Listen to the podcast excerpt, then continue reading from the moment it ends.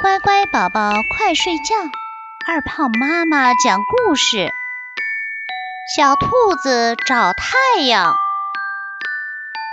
有一只可爱的小兔子，听说太阳是红红的、圆圆的，便要去找太阳。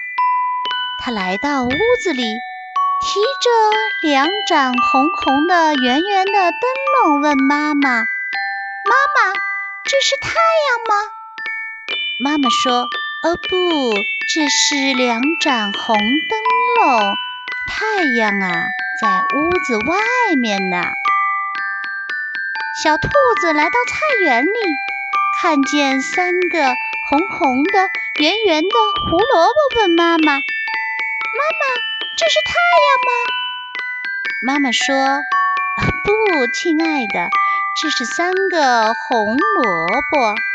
太阳在天上呢。”小兔子抬起头，看见天上飘着红红的、圆圆的气球，问妈妈：“妈妈，这是太阳吗？”“呃，不，亲爱的，这是红气球。”小兔子焦急地喊：“真气人！